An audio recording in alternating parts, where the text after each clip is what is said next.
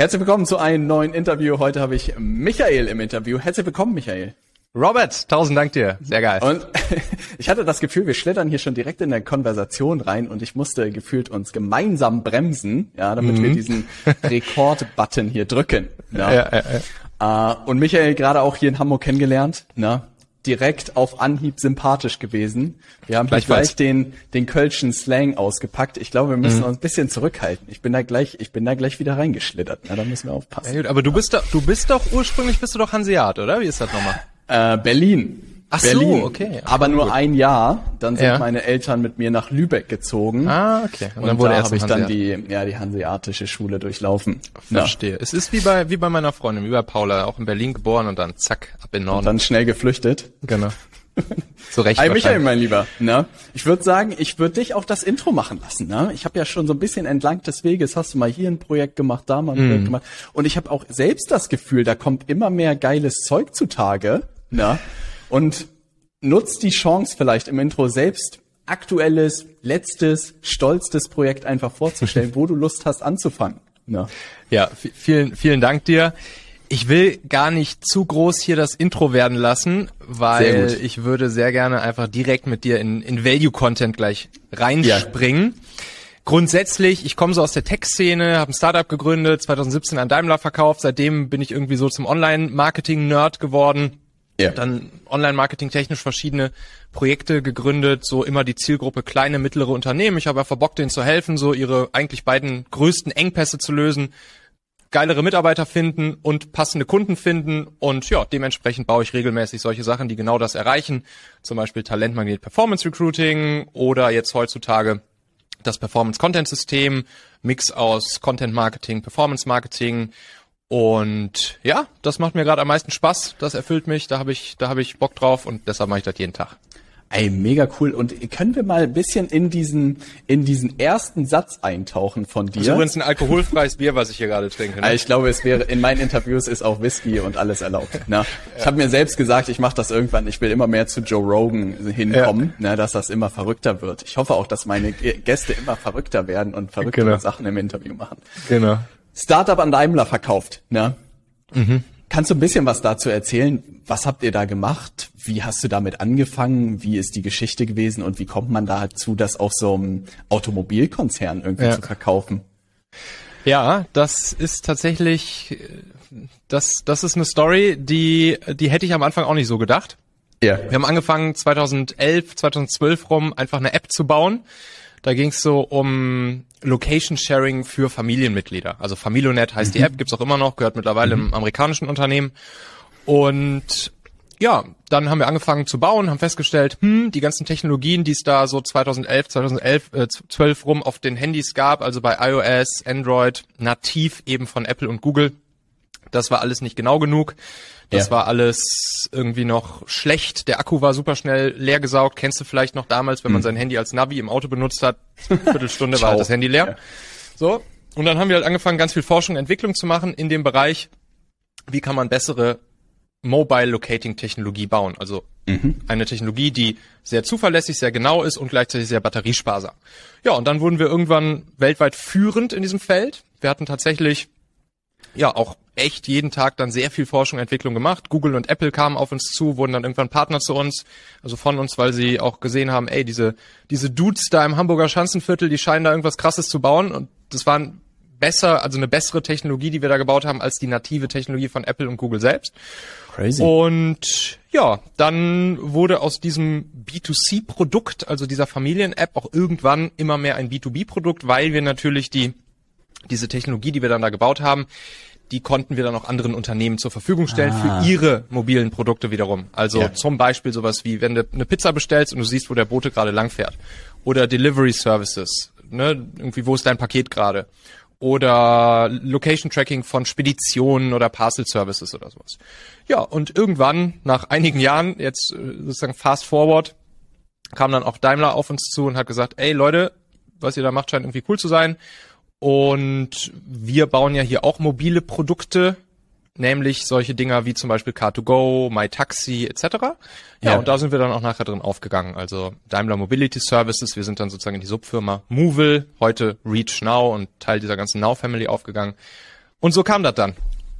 Wie kannst du das so im Nebensatz erwähnen? Das hört sich ja total crazy an. Was zapft man da an? Also wie kommt man denn an die genaueren Daten? Zapft man Mobiltelefon an oder geht man da an so Satelliten oder mhm. so zumindest so einen kleinen Ausflug für einen absoluten, ja, ich glaube, ich bin auf der Gegenseite von der Tech-Welt, ne? Wie kommt man dann auf so solche Sachen? Also wie kommt man an die Daten ran?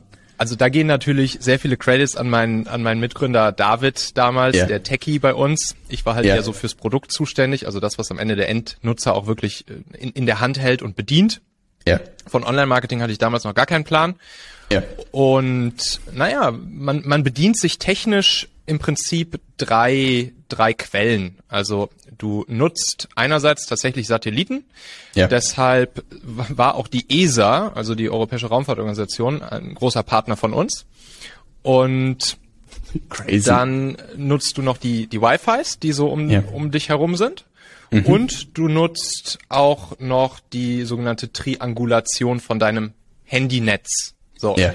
Und diese drei Datenquellen kannst du sozusagen mit smarten Algorithmen kombinieren, um dann den Standort des Nutzers nicht nur relativ batteriesparsam zum jetzigen Zeitpunkt zu berechnen, ja. sondern, und das war, das war dann was, da, das fanden wir auch besonders cool, da waren wir auch besonders stolz drauf, wir konnten zu ungefähr 70 Prozent Wahrscheinlichkeit vorhersagen, wo ein User in einer Stunde sein wird. Niemals. Aufgrund von Routinen und genau. Tagesabläufen. Machine Learning und so weiter und so fort, ja. ne? Ja. Und äh, ah, ja, der ist heute mal wieder bei seiner Geliebten, Freitag 16 Uhr. Da ist mal wieder Oder so gleich. Ja, gleich. Gleich geht's los. gleich ist er wieder da. Das sind natürlich nicht uninteressante Daten, aber crazy. Wie lange habt ihr das sozusagen, dieses Projekt gemacht? Reden wir ja, davon zwei, drei Jahren? Fünf nee, Jahre? Nee, fünf, fünf Jahre, ja, fünf Jahre. Okay. Also, ja, 2011 grob angefangen, aber dann 2012 ja. die, die Firma offiziell gegründet und dann 2017 wurden wir dann von Daimler übernommen. Mhm. Crazy. Und dann ist ja wahrscheinlich, kommt da ja sowas wie ein Exit bei raus, wo man wahrscheinlich mhm. ein bisschen sozusagen äh, was ausgezahlt bekommt. Wie mhm. ist das, dieses Gefühl? Ich hätte tatsächlich heute so ein bisschen Sorge gefühlt, so, oh Gott, wenn jemand heute meine Firma kaufen würde, mhm. ich wüsste nicht, ob es funktionieren würde, weil ich zu sehr das Gesicht bin, aber ich würde so denken, ja. oh Mann, dann müsste ich ja so wieder komplett bei Null anfangen. Wie war das für dich, die, die Zeit danach? Ja, also das, das läuft ja in der Regel so, wenn du so ein Exit machst, dann läuft es normalerweise darauf hinaus, dass der Käufer sagt, ey, lieber Gründer, ah. du bleibst jetzt aber noch ein bisschen hier mit an Bord, ne? Weil ja. du hast natürlich dein Team, also wir waren halt immer so zwischen, sagen wir mal, zwischen 10 bis 25 Leute, so immer ein bisschen auf und ab. Dann sind wir natürlich auch mit, mit einem, äh, eigentlich mit dem gesamten Team dann zu, zu Daimler gegangen. Ja. Und dann will natürlich der Käufer auch, ey, ihr Gründer, sorgt jetzt auch erstmal noch für eine vernünftige Integration, dass die Leute alle gut ankommen, dass die Leute sich weiter wohlfühlen und so weiter und so fort, dass sie uns nicht direkt wieder abhauen. und da wirst du dann halt verpflichtet. Ne? Also wir wurden hm. dann auch für, für drei Jahre verpflichtet. Okay. Und also technisch läuft das dann so, dass du halt deine, deine Kohle praktisch für deine Firmenanteile, die der Käufer dir abkauft, die kriegst du dann über drei Jahre ausbezahlt und wenn du jetzt okay, sagst, du früher weg, äh, dann ja, verfällt halt der Rest. Ne? So und so. Ach, crazy. Und so, so stricken die das. Ja. Genau, das, das nennt sich im sogenannten Earnout, aber das ist auch ja. absoluter Standard. Das ist immer so, ja. wenn irgendwelche Tech Startups übernommen werden von größeren Konzernen, dann ist so ein Earnout eigentlich Standard. Es gibt natürlich auch mal, ne, Ausnahmen bestätigen die Regel, aber im Großen und Ganzen läuft das immer so und das ist dann halt das Game, auf das man sich halt einlässt, so, ne? Also das heißt, man hatte so drei Jahre, um links und rechts wahrscheinlich so ein bisschen zu gucken, was macht man als nächstes, ne? Ganz genau. Und dann musste ich ja irgendwas in die zweite große Wachstumswelt eigentlich gebracht haben, mhm. ne, des Online-Marketings. Wer war es? Gibt es eine Person, die dich da reinge hm. rein verkauft hat? Also ich muss sagen, Timothy Ferris mit der Vier-Stunden-Woche in so einem Italienurlaub, würde ich sagen, hat maßgeblichen Beitrag Hammer. dazu geleistet, dass ich meinen Job gekündigt habe und gesagt habe, ey, so ein Ding kriege ich auch hingestellt. Let's Geil. go. Ne? Hammer. Was, was hast du vor für einen Job gemacht? Ich war zweieinhalb Jahre in der Unternehmensberatung. Na, mhm. Und es spielte so ein bisschen zusammen, weil ich plötzlich irgendwann am Bahnsteig stand und mit meinen 40 und 50-jährigen Kollegen und die wirklich so meinten, ey, ich sehe meine Kinder nicht, ich sehe meine Frau nicht, am ja. Wochenende kann ich kaum ja. meine Hobbys machen. Ich wünschte, ich wäre früher ausgestiegen, na, aber ja. jetzt ist ein goldener Käfig, ich verdiene so viel Geld, dass kein anderer Job das irgendwie mehr bieten kann und ich bereue genau. es. Na. Und ich so, Digga, ich bin weg hier. Na, ja, sehr gut. Egal was es kostet, ja. ich kündige und ich muss irgendwas sozusagen finden, womit ich meine Kohle verdiene. Und ich glaube, es war die beste Entscheidung, Geil. die ich machen konnte. Geil. Hast, hast ja. du den Jump rausgemacht, noch, noch rechtzeitig, bevor du im Login-Effekt drin stecktest? Ey, das tief. Gute war, dass ich berufsbegleitend studiert habe. Mhm. Ne? Also ich habe meinen Master so am Wochenende gemacht. Ich frage mich bis heute, wie ich das gewuppt habe. Ne? Ja. Also weil der Workload war irgendwie absurd. Aber es waren genau zweieinhalb Jahre und dann wirklich Timothy Ferris irgendwie angefangen zu lesen, nice. auch damals Bodo Schäfer und so. Und ich habe das ja. Gefühl, wenn du anfängst, diese Bücher zu lesen, so nach und nach, dann wirst du halt so schnell in diese Komplett. Idee der Selbstständigkeit verkauft.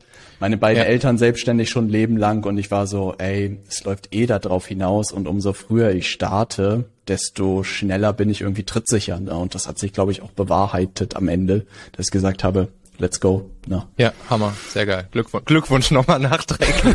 Danke. ja, nee, sehr cool. Ja, und dann sozusagen hast du losgelegt mit dem, wie bist du reingerutscht in die Welt und was war so der Einstiegspunkt in die ja, Online-Marketing-Welt? Ich, ich bin ja Content Boy. Also ich, ich mache mhm. halt einfach super gerne Content. Ich habe schon damals mit 12, 13, 14 Jahren habe ich eine Dorfzeitung auf den Markt geschmissen bei uns in dem Dorf, in dem Dorf wo ich gewohnt habe, im Rheinland. Ja. ja. Und bis auf ein Haushalt in diesem Dorf hat jedes Haus, jedes Haus diese, dieses Und monatliche ich weiß Blatt heute den Namen noch von diesem ja, Haushalt. kann, kann ich sogar sagen, komm, sag. Familie Haas. Wie geil, ey. Jeder hatte diese Zeitung Je, abonniert. Jeder bis auf einen Haushalt. Und äh, ja, das also, schmerzt heute noch wahrscheinlich, oder? Ja, ja, ist halt, ja, ein bisschen schon. weil, weil das Krasse war wirklich, ich ich wusste genau, weil ich bin dann wirklich so als kleiner Junge von Haustür zu Haustür marschiert. Ja. Hab gesagt, hey, wir wollen hier so ein Dorf, äh, so ein Dorfblatt machen. Wollt ihr das haben? So 50, 50 Pfennig zum Start. Ja. 50 Pfennig. So einmal im Monat. Wollt, soll, sollen wir euch das bringen? So, und dann kommen wir einmal im Monat vorbei und sammeln halt die 50 Pfennig ein. Ja. Und, und dann haben alle gesagt, ja, außer die eben. Die haben gesagt, nee, brauchen wir nicht. Ja. Und ich wusste wirklich in dem Moment, Mann, die verpassen krass viel ich, ich wusste einfach, dass die, dass das für sie irgendwie besser gewesen wäre, das einfach zu machen. Heute wüsste ich jetzt natürlich, ich hätte den am besten einfach mal nur for free ein Freebie hingelegt, einen kleinen Leadmagneten hingelegt. Einfach mal einen Tag reinblättern, ja, und wenn es genau. gefällt, dann behalten dürfen für 50 Cent, ja. Ganz genau, so einen schönen Leadmagneten hinlegen. Aber ja, und dann das, das hat mich damals schon, das fand ich schade, ja, das weiß ich noch. Und dann naja, hast du auf jeden Fall mit Content dann, angefangen, ja. Und genau, das war jetzt aber nur die, das ja. war jetzt nur die, dieser geile Backstory, die, die, die kleine, mir. die kleine Hintergrundgeschichte. Ja, und dann, genau, also wie du auch vorhin schon festgestellt hast, ne, wenn man dann da im Konzern ist, dann das, das, das Unternehmerherz, das steht ja nicht still. Ja. Und ich habe dann angefangen, ganz viel Content rund ums Thema Mitarbeiter finden, führen und binden zu machen. Weil mhm. das habe ich dann ne, sowieso bei uns natürlich im Startup gemerkt, dass es immer ein Riesenthema ist. Jedes Unternehmen hat dieses Thema. Und habe ich dann auch eben beim Konzern gesehen, dass es auch ein Thema ist. Habe ich ganz viel Content gemacht, habe ich meinen Podcast gestartet, damals noch Talente-Podcast, habe ich mein Online-Magazin gestartet, damals noch das Talente-Online-Magazin, alles das, was heute Machen ist, also der Machen-Podcast beispielsweise oder das Machen Online-Magazin und so weiter, weil es auch um mehr Themen mittlerweile geht, als nur Mitarbeiter finden für Binden. Ja, und dann habe ich einfach erstmal nur Content gemacht. Content, Content, Content, rausgehauen, rausgehauen, ohne irgendein Produkt oder Angebot dahinter. Und dann habe ich irgendwann angefangen, ja, mal ein Produkt dazu zu bauen. Und dann ja. habe ich irgendwann so meine ersten, ich wollte es einfach mal ausprobieren, ich wollte das Game mal durchspielen. Ich habe dann angefangen, so meine ersten Kurse mal zu machen, zum Beispiel Leaders Toolbox, ging es dann um so zwölf, zwölf Hacks im Prinzip, die die, die halt Führungskräfte nutzen können, um ihre Mitarbeiter zu besser zu führen, zu motivieren und so. Und dann fing ich halt einfach an, mich damit auseinanderzusetzen, wie man so ein Ding vermarktet, ne? Mhm. Ja, und dann bin ich am Ende natürlich wahrscheinlich bei denselben gelandet wie du auch so inhaltlich, ja. wo man dann halt so landet, ne, die halt irgendwie ja. Content zu, zu, rund um dieses Thema machen. Ich weiß zum Beispiel, die, die Jungs von Mehr Geschäft, Mhm. Hier Pascal Fay und so, da habe ich, den habe ich damals weggesuchtet, den, den YouTube-Kanal ja. von denen, weil ich fand, die haben immer richtig geilen Content rausgehauen, wie man halt mhm. dann irgendwelche Funnels aufbaut und so weiter. Das fand ich immer sehr cool. Dann klar, damit so Leuten wie Kräuter und so kommt man dann auch irgendwann in Kontakt. Ja. Den fand ich einfach immer super motivierend. Also der, der ja. das war einfach, den fand ich einfach einfach, der hat mich einfach, wenn ich mal scheiße drauf war oder keinen Bock mehr hatte, habe ich mir eine Podcast-Folge von ihm angehört. Gerne auch so go. die älteren, ja. So, und dann war ich wieder motiviert weiterzumachen, so, ne? Und Geil. dann kommst du halt so in diese ganze Szene rein, ne? Ja. ja. Und dann hast du so die ersten Produkte sozusagen gelauncht, wahrscheinlich die ersten Verkäufe irgendwie hinbekommen. Ne? Mhm. Wie macht man von da, von da weiter? Dann kommt man wahrscheinlich zu so einer Logik, ah, irgendwann man braucht, mehr Produkte, man braucht mehr Reichweite wahrscheinlich auch beim Podcast, beim Magazin. Ja. Und wie hast du weitergemacht? Ja, ich habe zum Glück wirklich mehr oder weniger von Tag eins, auch als ich noch überhaupt gar kein Produkt hatte, dafür gesorgt, mir eine E-Mail-Liste aufzubauen.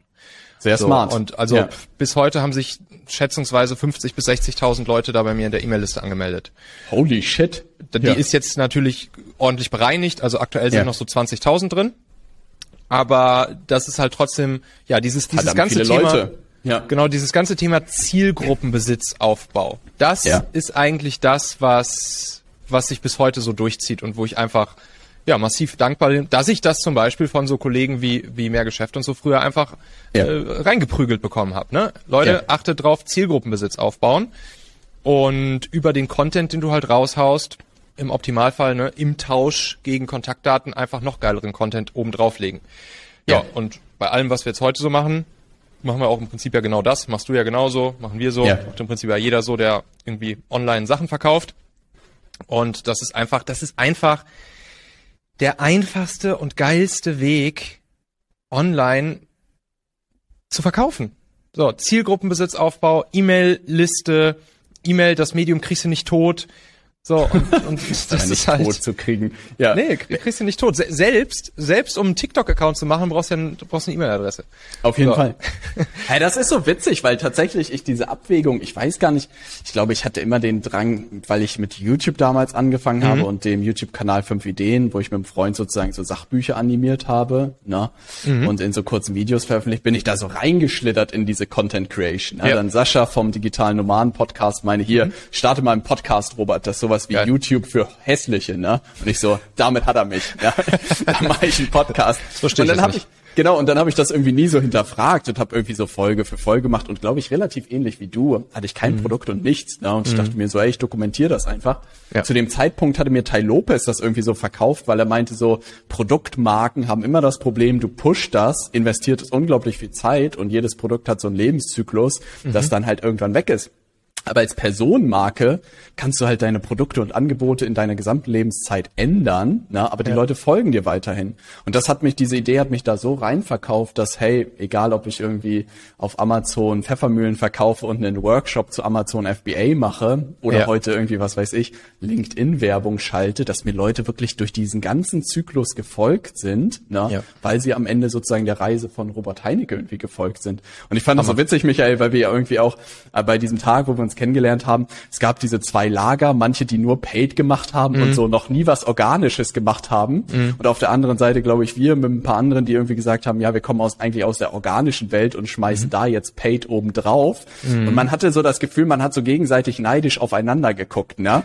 Ich hatte immer das, die Paid-Leute dachten mir so crazy Typen, so nur kalte Kampagnen ballern, ohne sich zeigen zu müssen, ne? Ja, ja, und die ja. waren so, Ah, man baut natürlich so ein Grundrauschen auf, wo man nur mal so sagen muss, man hat jetzt was Neues am Angebot und die Leute mm. stehen auf der Matte. Ne? Und das mm. war so mhm. lustig, dass beide Welten ihre Vorteile haben und ich glaube, beides man auch entlang des Weges irgendwie spielen können muss. Ne? Ja, auf jeden Fall. Wenn, am Ende kombinierst du halt beides am besten, ne? smart miteinander. Ja. Und dann kann im Prinzip nichts mehr schiefgehen, ne? Wenn du halt die, ja. wenn du halt die Leute, wenn du halt den Booster einschalten willst, was die Traffic-Quelle angeht, schaltest ja. du halt Paid ein. Ja. Und dann kannst du ja trotzdem hinten raus die Stärke von Content nutzen.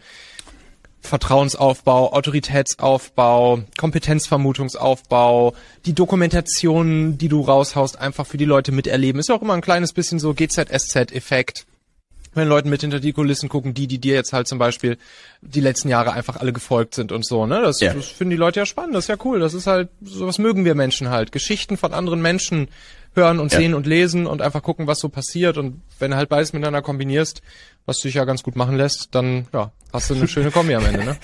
Kompetenzvermutung gefällt mir gut. Ich mhm. vermute, dass da Kompetenz sein. Bin mir noch nicht ganz sicher, ne? aber ich vermute es zumindest.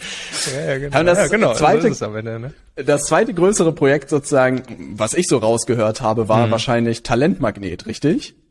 Genau, das war dann in der Tat mein erstes größeres Projekt in, die, in im Prinzip ja. in der, in der Online-Marketing-Welt, kann man sagen. Ja. Naja, und da habe ich mich dann halt dem, dem größten Engpass verschrieben, den viele kleine, mittlere, mittelständische Unternehmen so haben, nämlich gute Mitarbeiter finden. Wann war das? Das war 2000 19 rum. Also ich habe das Gefühl, dass du dieses Thema schon viel präsenter hattest, als ich irgendwie jemals davon gehört habe. Ich habe das Gefühl, so in den letzten zwei Jahren ist das irgendwie bei mir erst angekommen. Ne? Ja. Oh Gott, Fachkräftemangel und all sowas. Aber bei dir ja. geht das ja wirklich gefühlt auch zu dieser Startup-Zeit zurück, wo du ja anscheinend schon ein Gefühl hattest, oh Mann, ja, an richtig gute Leute ranzukommen, ist nicht mehr so einfach wie vielleicht früher. Umso cooler, dass du das dann aufgepickt hast, das Thema, und gesagt hast, hey, professionalisier das jetzt mal. Ja. Genau, ja, ja. Also das ist in der Tech-Szene, äh, da wo wir ah, herkommen, ne, das ist halt ah, der, ja, der okay. Kampf um die Techies, so ja. um die Entwickler. Und ja. Äh, der Kampf, der tobt halt schon seit Jahren massiv, ne? Und Verstehe. Und jetzt kommt das erst so nach und nach in anderen Branchen auch an, mhm. aber da war das natürlich schon viel früher. Ja. Klar, ne? Das ist auch, wenn du mal so Richtung Silicon Valley guckst oder so, was, was die da, also was die erstens für Gehälter zahlen müssen, yeah. zweitens zu was für Mitteln die halt greifen, um, um gegenseitig sich die Leute wieder abzuwerben und so. Das ist halt echt, echt ein krasser, also ist schon eine Art, also ist schon ein War, ist schon ein War yeah. for Talents, das kann man schon sagen. Crazy. Naja, aber diesen War, da kann man halt mit ein paar Kniffen kann man da halt ein paar unfaire Vorteile bekommen. Und einer, Tellers, Tellers. Ja. ja. einer von einer einer von diesen äh, Kniffen ist halt einfach Performance Recruiting. So. Mhm.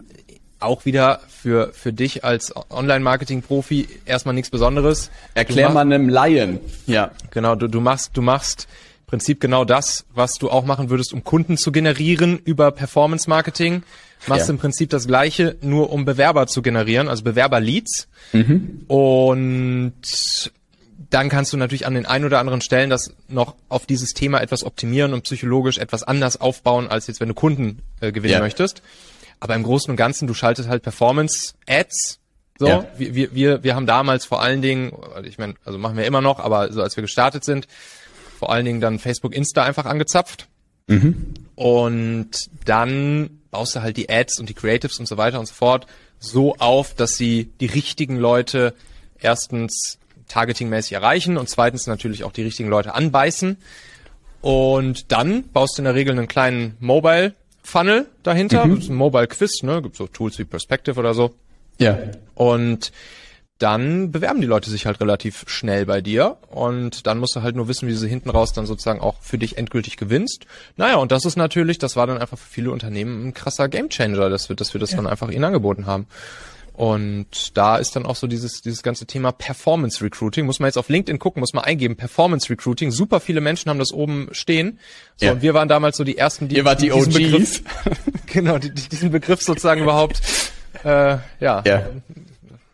erfunden, keine Ahnung. Vielleicht hat sich ihn vorher schon mal jemand gedacht, aber so im Prinzip ja. groß damit rausgegangen sind. Hey, voll cool. Gab es sozusagen, was mich interessieren würde, gab es so Zielgruppen, die ihr irgendwie ins Auge gefasst habt, dass ihr gesagt habt, hey, wir gehen irgendwie an Mittelständler ran oder an bestimmte Positionen, was weiß ich, wir konzentrieren uns wirklich darauf, Techies irgendwie zu finden, weil du kannst ja gefühlt, was weiß ich, mhm. vom Kfz-Meister bis zum, was weiß ich, Consultant hast du wahrscheinlich noch keine Probleme, aber ein Senior Developer oder so, kannst du ja eine unendliche Bandbreite sozusagen spielen, ne? Habt ihr ja. euch da am Anfang schon direkt gesagt, ey, wir gehen auf die Position, wir gehen auf die Unternehmen oder seid seid ihr da erstmal so breit reingegangen und habt geguckt, was gut funktioniert und was nicht? Am Anfang sind wir einfach breit reingegangen. Ich wollte, ich wollte mit halt der Schrotflinte da raus ja, und ich ja. wollte erstmal rausfinden, ob das überhaupt funktioniert.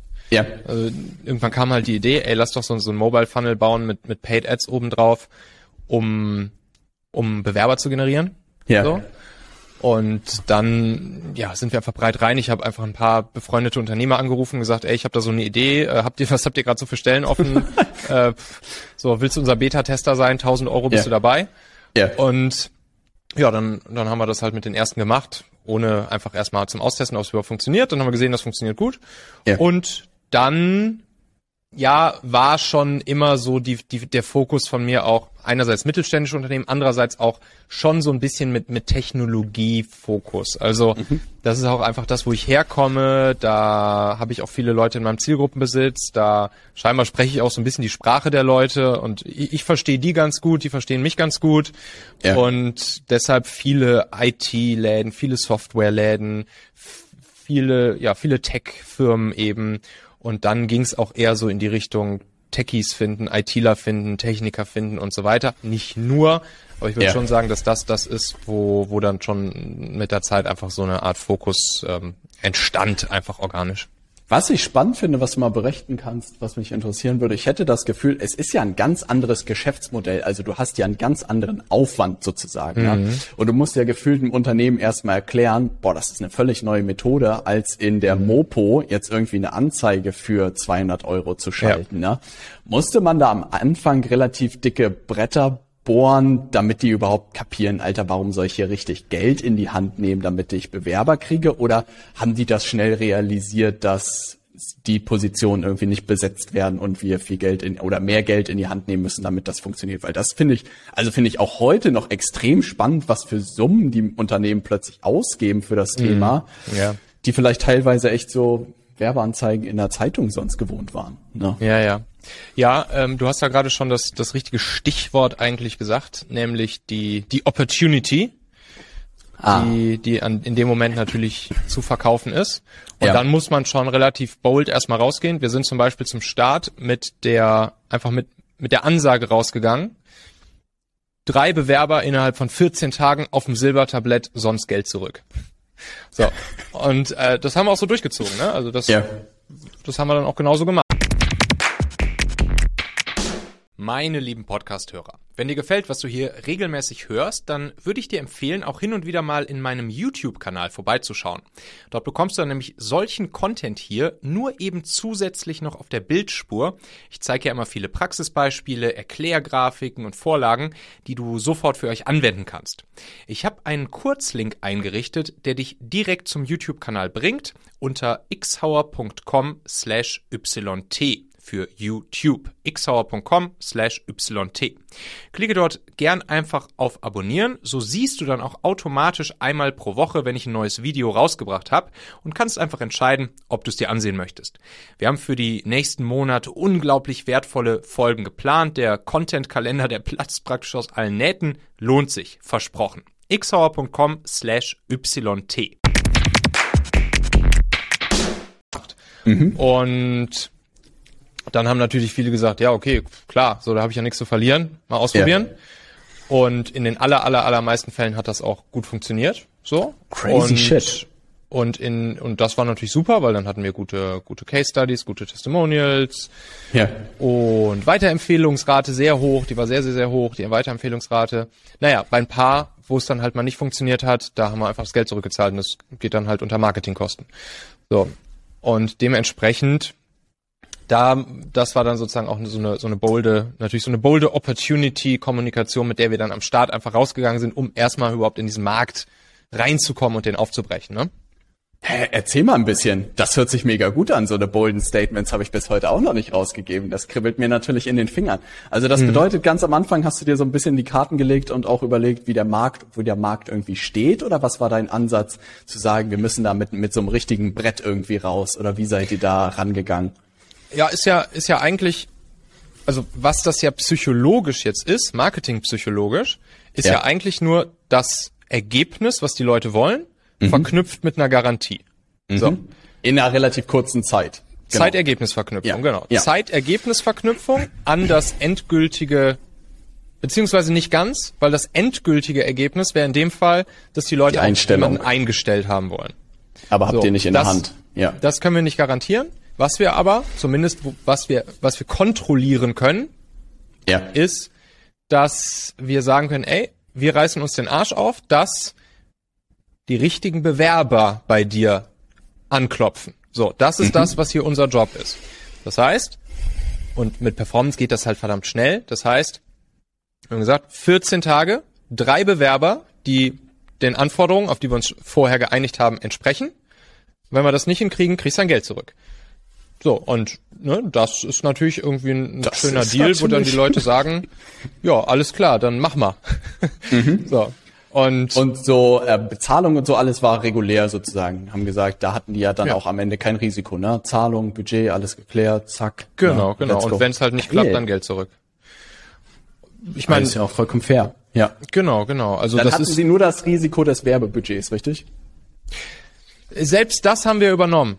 Also selbst das ja, haben das wir hab in dem ich Fall auch schon mal genommen. so gesehen und dachte Mhm. mir so bold Statement, aber auch am Ende die fairste Version, die man ja rausgeben kann. Ne? Ja, Weil am Ende, genau. warum soll ich dein Geld nehmen, wenn ich dir keine Ergebnisse liefern kann? Also damit Genau. kannst du aber wirklich so einen ganzen Markt mal wachrütteln. Ne? Genau. Also da kann man ja richtig Spaß haben mit. Also ja. das haben wir, das haben wir tatsächlich, machen wir jetzt heute auch nicht mehr so. Ja. Ähm, da wird das Werbebudget dann von den Unternehmen selbst übernommen. Ja. Aber damals haben wir wirklich einfach Flat-Preis gemacht. Ja. Flat, ohne müssen nix kümmern. Selbst, selbst die Werbeaccounts und so haben wir damals dann noch, auch noch nicht bei den Unternehmen selbst gemacht, sondern bei Ja. uns. Das ist natürlich ein gewisses Risiko und so weiter, aber damals Ja. einfach um rauszugehen. Und ja, dann haben wir gesagt, ey, Betrag X, drei Bewerber in 14 Tagen auf dem Silbertablett oder du kriegst dein Geld zurück. Hast du Bock? So, und da sagt Und das war ein. No-Brainer sozusagen. Und dann Genau. diesen Satz sozusagen gedanklich oder diesen Angebot hat du einfach in der Hosentasche. Na, und bist dann wahrscheinlich warme Leute angegangen als erstes oder bist du an kalte schon direkt gegangen? Kampagnen irgendwie gefahren oder wirklich erstmal Netzwerk und im Podcast erwähnt oder wie habt ihr das gemacht? Also ganz am Anfang zum, zum Testen natürlich warme Kontakte, einfach Mhm. Bekannte, wie gesagt, angerufen, aber dann war ja der schöne Moment, dass ich mir meinen Zielgruppenbesitz ja schon aufgebaut hatte durch den Content. So, das heißt, ne, weißt du selber, Ja. eine E-Mail rausschicken und das reinschreiben und schon hast du x Zahl an Leuten, die sich halt melden. So. Das ist verrückt, wie diese Idee eigentlich in die Vergessenheit geraten ist, des Zielgruppenbesitz. Muss ich wirklich sagen. Ja, also ich aber du finde das machst schön, doch auch, Michael. du machst doch auch, du machst doch auch Zielgruppenbesitz, Ah, oder? nicht? absolut. Also Ja. ich habe das nur nie so ausgedrückt und habe auch nie jemandem gefühlt gesagt, dass er das auf dem Zettel haben sollte. Ne? Umso schöner, dass du so ein Advokat dafür bist und sagst, ey Leute, ist einfach, baut euch die kannst Zielgruppe auf, ne? Du kannst es ja auch anders ausdrücken, aber im Ja. Prinzip, was du ja brauchst, ist einfach Leute, die dir eine, zuhören. Ja. und auch unabhängig von anderen Plattformen. Das ist halt auch nochmal Ja. wichtig. Ja. Ne? Also schön und gut. Hier LinkedIn-Ads und so bin ich auch riesen Fan von, finde ich auch total Ja. geil. Äh, Facebook, Insta, klar, gut, der Klassiker und so weiter. Ja. Traffic-Quellen-Booster ist super. Aber das Ziel darf halt sein, dass wir diesen Zielgruppenbesitz, den diese Plattformen schon für uns aufgebaut haben, dass wir den in unseren eigenen überführen. Verstehst du? Ja. Ja. Ich meine, machst du ja ganz genauso. Wenn du jetzt LinkedIn Ads schaltest, auf einen, auf einen Lead-Magneten, auf ein Freebie, auf ein Kurztraining, whatever, auf ein Stück Content halt, dann melden die Leute sich halt an. Ist ein fairer Tausch. Kontaktdaten gegen geilen Content. Ja. Und ja, damit überträgst du den Zielgruppenbesitz, den die Plattformen schon für dich aufgebaut haben, in deinen eigenen und so machst du dich halt mit der Zeit immer unabhängiger, immer unabhängiger, immer unabhängiger von diesen Plattformen. Ich meine, das sehen wir jetzt. Ne, da, da dreht irgendwie Zuckerberg einmal kurz am Algorithmus-Schräubchen, dann ist dein, dein Insta-Zielgruppenbesitz weg oder nichts mehr wert. Ja. So, äh, LinkedIn bisschen ähnlich, vielleicht gerade noch nicht so krass, aber ne, organische Reichweite nimmt ab und so weiter und so fort. Das heißt, ja, das ist, das ich muss würde mich auch eigentlich immer auf meine, bei allen Kanälen würde ich mich immer auf meine E-Mail-Liste am meisten verlassen. Weil Klar. ich wirklich genau das, was du gesagt hast, ich immer weiß, wenn ich eine E-Mail rausschicke und was weiß ich, ein gutes Angebot habe oder so, weiß ich immer, dass die Leute auf der Matte stehen. Ne? Genau. Bei keinem anderen Kanal, wirklich selbst bei LinkedIn, wo wir, glaube ich, echt eine verdammt gute Aufmerksamkeit haben, würde Mhm. ich sagen, puh, keine Ahnung, wie die Tagesperformance ist. Ne? Da spielen gerade bei den Posts so viele Variablen mit rein. Und bei einer E-Mail-Liste weiß ich, keine Ahnung, 20% Öffnungsrate. Ne? Mhm. Ich weiß, dass ein großer Teil das durchliest. Ne? Ja. Und ey, es ist schön, das wirklich nochmal so in der Klarheit zu hören, weil gerade viele ja auch immer diesen Ansatz haben, warum mache ich eigentlich Content? Ne? So Content machen, um Content zu machen. Aber Mhm. Ja. dieses, dass du wirklich zum Zielgruppenbesitzer wirst, ist ja ein super attraktiver Anreiz, weil du kannst einem Gefühl irgendwie alles wegnehmen, alle Plattformen können down gehen. Ja. Du kannst bestenfalls immer noch diese E-Mail rausschreiben und sei es, dass da nur 500 Leute drin sind. Ne? So ist es. Da, es geht ja nicht darum, wie, was weiß ich, 20, 30.000 Leute da drin zu haben. 500 können ja komplett reichen. Ne? Es ist auch eine, es ist erstens eine Versicherung für dich, weil wenn es mal scheiße läuft oder wenn irgendeine andere Traffic-Quelle oder irgendein Funnel oder was auch immer eingebrochen ist, irgendein Ja. Verkaufsprozess eingebrochen ist, dann hast du das wirklich immer noch als Versicherung, Ja. dass im Zweifelsfall du eine Zeit überbrücken kannst. Und das, was du gerade angesprochen hast, Content machen, um Content zu machen, um Kunden zu gewinnen, versus Content machen, um Zielgruppenbesitz aufzubauen, wenn letzteres dein Ziel mit dem Content ist und du noch gar nicht im Kopf hast, ey, ich mach, ich muss hier jetzt Content machen, um Kunden ja. zu gewinnen, sondern ja. wenn du im Kopf hast, ich mache jetzt hier Content, um meine Zielgruppe zu mir zu führen, und das war es ja. erstmal, noch gar nicht im Kopf hast, dass du jetzt was verkaufen willst, dann hat das halt zur Folge, dass dein Content viel geiler wird. Ja. Und das wiederum ist dann halt ein selbstverstärkender Effekt. Das heißt, je besser dein Content ist, desto mehr Leute finden dich und deinen Content und deine Inhalte gut, desto mehr Leute empfehlen sie weiter, desto mehr Leute kommen wieder zu dir, äh, führen oder ja, begeben sich in deinen Zielgruppenbesitz und so weiter. Und dann hast du halt eine positive Aufwärtsspirale. Sobald du, und das merke ich ja auch bei mir, ich mache ja auch mal Podcast-Folgen oder Videos oder, oder so, wo ich natürlich auch mal direkt was verkaufen will. Aber da merkst du halt immer direkt, da, da sind dann zum Beispiel Retention Rates kleiner, da sind, Klar. da ist irgendwie die Einschaltquoten und so weiter kleiner. Und deshalb, das ist dann einfach auch schlechterer Content am Ende. Ja. Aber das ist so witzig, weil witzigerweise führt es mich da zurück.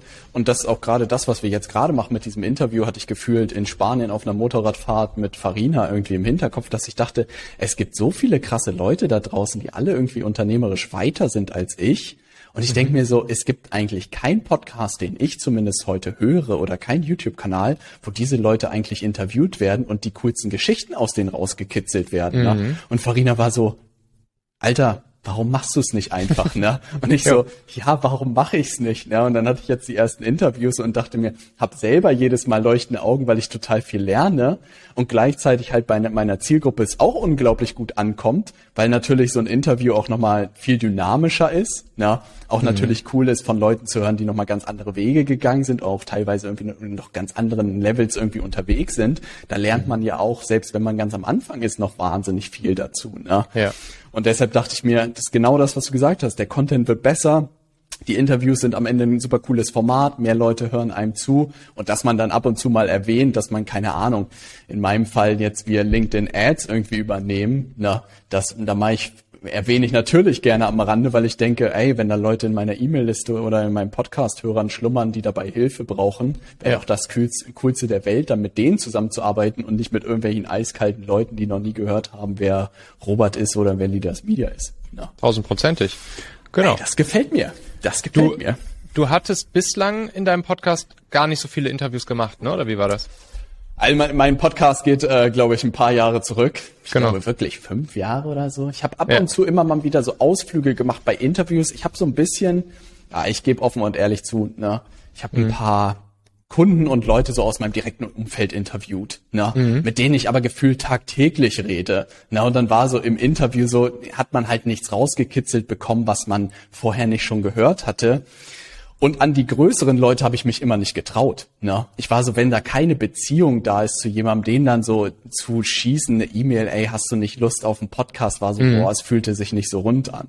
Und jetzt war so lustig, weil man den einen oder anderen so entlang des Weges kennengelernt habt und ich meine so, ey, man hat zumindest mal sich unterhalten und dann ja. zu sagen, ey, hast du Lust in einen Podcast zu kommen, fühlte sich halt viel natürlicher und besser an, als wenn es eiskalt ist. Und ich hatte das Gefühl, für mich musste einer irgendwie so sagen, Robert, wir machen das. Ne? Und schon war diese Welt für mich irgendwie gebrochen, weil ich hatte Matthias, den habe ich als erstes interviewt, der hat so Passion.io, ein Software-Startup gegründet in Amerika. Und er hat witzig, witzigerweise mich zu LinkedIn Ads ausgefragt. Ich kannte den ja. gar nicht. Der kam ja. über einen Kunden. Und er meinte so, ja, was willst du haben, Robert? Das ist ja Gold, was du mir heute erzählt hast. Und ich so, ein Interview mit dir, ne? Jemand, der irgendwie 10 Millionen pro Jahr macht mit einem Software-Startup und von null gestartet ist. Die Geschichte will ich hören. Und er meinte, mhm dann Deal, lass machen. Und ich so, hm, so einfach. Und dann ja, hatte ich sogar die Chance, ihn zweimal zu interviewen, weil das erste irgendwie ein bisschen abgehackt war.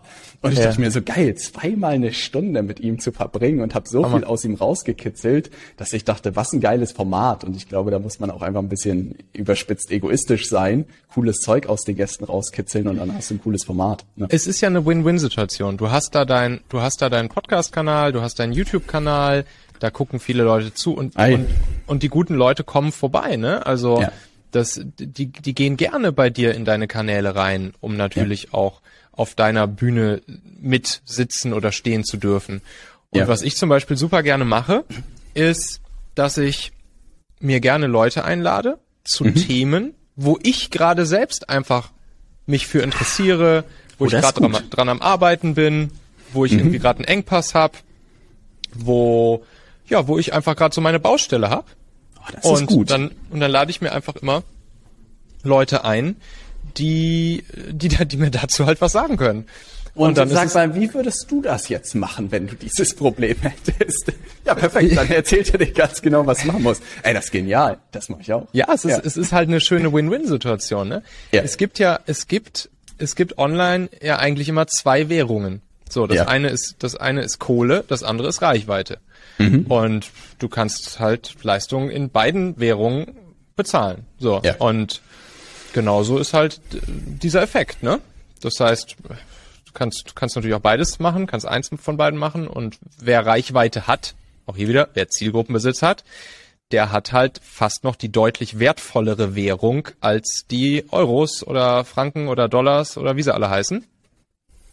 Und dementsprechend sitzt du da auf einem ganz großen Schatz, den du auch sozusagen heben darfst. Das ist tatsächlich auch entlang des Weges mir erst bewusst geworden, wie verdammt mhm. viele Anfragen ich bekommen habe, wo sich Leute so gefühlt selbst in den Podcast einladen. Ne? Also mhm. es war mir schon immer sehr unsympathisch, ne? weil ich dachte so, sich selbst einzuladen, finde ich immer so ein bisschen schwierig, bevor man sich irgendwie kennt. Ne? Also mhm. dann denke ich mir so, ey, dann verwende zumindest eine Sekunde und versuche eine Beziehung zu mir aufzubauen, dann ist das alles cool. Aber so, ey, ich wäre gerne mal in deinem Podcast, Robert. Und ich so, ey, ich kenne dich nicht mal. Ne? Aber ja. das wird einem bewusst, dass das so ein riesen Asset eigentlich ist in dem Klar. Moment, ne? wie Hammer. viele Leute dann auf der Matte stehen. Und jetzt bin ich halt auch, wenn da spannende Anfragen kommen, kann man gerne darüber reden. Aber eigentlich das, was du gesagt hast, halt mega smart. So ein bisschen, was sind eigentlich die eigenen Engpässe so gerade und wie kann ich mir jemanden schnappen in dem Bereich, der mir überspitzt so ein bisschen das Problem löst und äh, man davon dann direkt lernt. No. Ja, ja, ja, tausendprozentig. Das kannst du sofort, kannst du genauso weitermachen. Ja, und erzähl mal, das ist tatsächlich etwas, was mich wahnsinnig interessieren würde. Bei mhm. Talentmagnet ist ja, hast du es ja geschafft, so wie ich es verstanden habe, auch aus dem operativen Betrieb rauszugehen, richtig? Mhm. Wie mhm. geht man sowas an? Was muss ich wissen? Ja, also Nikolas und ich, wir haben das Ding so ein, Habt zwei Jahre lang zusammen gegründet. Ja, genau. Okay, ja. okay. Und dann haben wir es so ein, zwei Jahre lang zusammen auch operativ gemacht, auf die Straße ja. gebracht. Ich bin halt so ein Typ, ich, ich habe halt Spaß daran und das erfüllt mich halt am meisten, neue Produkte zu bauen, neue Angebote zu schnüren, neue Probleme zu lösen und so weiter. Ja. Und ja, dann kam auch da halt irgendwann so der Moment, wo ich gesehen habe, okay, das Ding ist jetzt auf sicheren Beinen, das funktioniert, das Team wurde größer und ich ja kann da operativ jetzt rausgehen. Ne? Marketingkanäle stehen, Sales-Prozesse stehen, Delivery-Prozesse stehen und so weiter. Mhm. Und ja, dann hat sich einfach für mich auch so angefühlt, wieder mein, mein nächstes, ähm, mein nächstes ja. Baby irgendwie anzugreifen.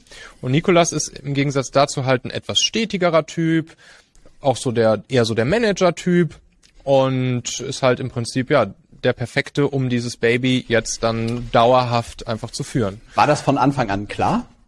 Also auch bei der Gründung mm. schon so ein bisschen oder habt ihr gesagt, ey, wir verstehen uns gut, wir sind irgendwie inhaltlich, haben wir die gleiche Vorstellung. Wie seid, stimmt, wie seid ihr überhaupt dazu gekommen, das gemeinsam zu machen? Ja, da, bei der Gründung war es eher so, dass sich sozusagen die Symbiose ergeben hat aus Nico kannte sich schon gut aus im Performance-Thema Mhm. Und ich hatte eben eine Reichweite in die Zielgruppe hinein. Das heißt, ah, er wäre verstehe. eher sozusagen eher auf, auf Produkt- und Delivery-Seite und ja. ich dann so auf Vermarktungsseite ah, okay, das über ja halt meine Content-Aufteilung. Ne? Ja. Genau. Ja, und dann haben wir das natürlich auch genauso gestartet. Ne? Er hat mhm. sozusagen die Kampagnen betreut, das, er hat die, die, die, ja, die Delivery für die Kunden gemacht und ich habe sozusagen die Kunden rangeholt und Marketing und Sales gemacht. Und dann nach und nach ja, stand das dann eben alles, war alles in, in, in Prozesse gegossen. Und dann haben wir auch noch zusätzlich ein, ein weiteres Produkt rund um Talentmagnet gelauncht, nämlich nicht nur, wo wir das Done for You sozusagen als Agentur für Unternehmen gemacht haben, sondern wir haben dann natürlich klassischerweise auch noch die Talentmagnet Akademie drangehangen, wo Unternehmen das halt selbst lernen können, wie sie Performance Recruiting mm, machen. Cool. Also dann with you in dem Fall dann. Ja. Und ja, diese beiden Produkte standen dann halt, Talentmagnet Agentur, dann For You, Talentmagnet äh, Akademie, dann With You. Ja, und dann war einfach der Zeitpunkt gekommen zu sagen, ey komm, ich ziehe mich da raus und, und Nico über, übernimmt das. Ja. Und ja, jetzt sind wir da sozusagen partnerschaftlich weiter unterwegs. Es kommen ja. schon regelmäßig auch weiterhin Anfragen und Kundenanfragen so über meine über meine Kanäle, über die ja. über die Machen-Kanäle und die gebe ich dann eben, die übergebe ich dann an, an Nico und dann er mit seinem Team in Hamburg sind ja jetzt auch schon einige Leute da im Team, ja. die kümmern sich dann eben drum, dass die dass die Kunden happy werden. Hey, mega cool. Also auch ein cooler Schritt sozusagen und die Aufteilung ist ja vollkommen fair. Die beiden Produkte sind, das merke ich jetzt auch immer mehr, dass das ein cooler Zweiklang eigentlich mhm. ist, dass man das so done for you macht, ne, da sozusagen die Best Practices, Case Studies alles aufbaut und dass man dann ja relativ gut davon eigentlich eine, eine Academy sozusagen bauen ja. kann, wo man mit den Leuten dann with you macht. Ist auch tatsächlich ein Modell, mit dem ich unglaublich liebäuge, wenn ich jetzt über das Thema ja. LinkedIn Ads nachdenke, ja. dass ich glaube ich auch in die Richtung gehen werde, paar ja. Accounts zu haben, die ordentlich äh, hoch zu jagen und aus den Best Practices am Ende dann genau. eine Done with You Lösung zu machen. Will, du hast will, dann du hast dann immer den Vorteil, dass du im Prinzip downsellen kannst, ne? Also wenn du wenn du, ah, wenn du stimmt, halt im Telefonat, ne? Ja. Ja, genau. Oder wenn du grundsätzlich rausgehst, jetzt mit dem Thema LinkedIn Ads Agentur, so, mhm. ne? Wir machen im Prinzip LinkedIn Ads für dich. Dann gehst du damit halt raus und dann gibt's halt ein Teil der, der Zielgruppe, die das dann dann for you bei dir buchen und sich das auch leisten können.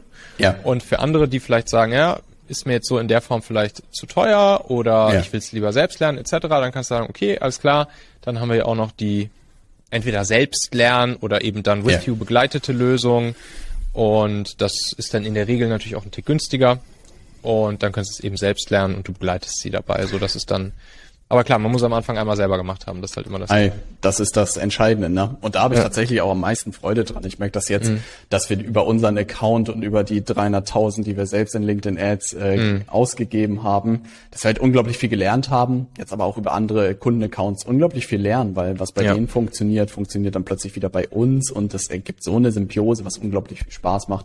Und ich glaube, da bin ich auch zu sehr, ja, ich merke das Ads ist irgendwie das, glaube ich, was mich irgendwie zum Leuchten bringt, ja, mit Geil. dem Funnel dahinter. Ja. Und insofern, ja, werde ich mich da, glaube ich, in den nächsten Monaten sehr austoben können. Ja, ich ja. auch. Ich habe auch, ich habe auch so so Bock jetzt auf LinkedIn Ads. Wir machen ja auch selber schon äh, LinkedIn ja. Ads ähm, und und jetzt auch für für meine Kunden und so werde ich das auch massiv ausbauen. LinkedIn Ads ist einfach hammergeil Ey.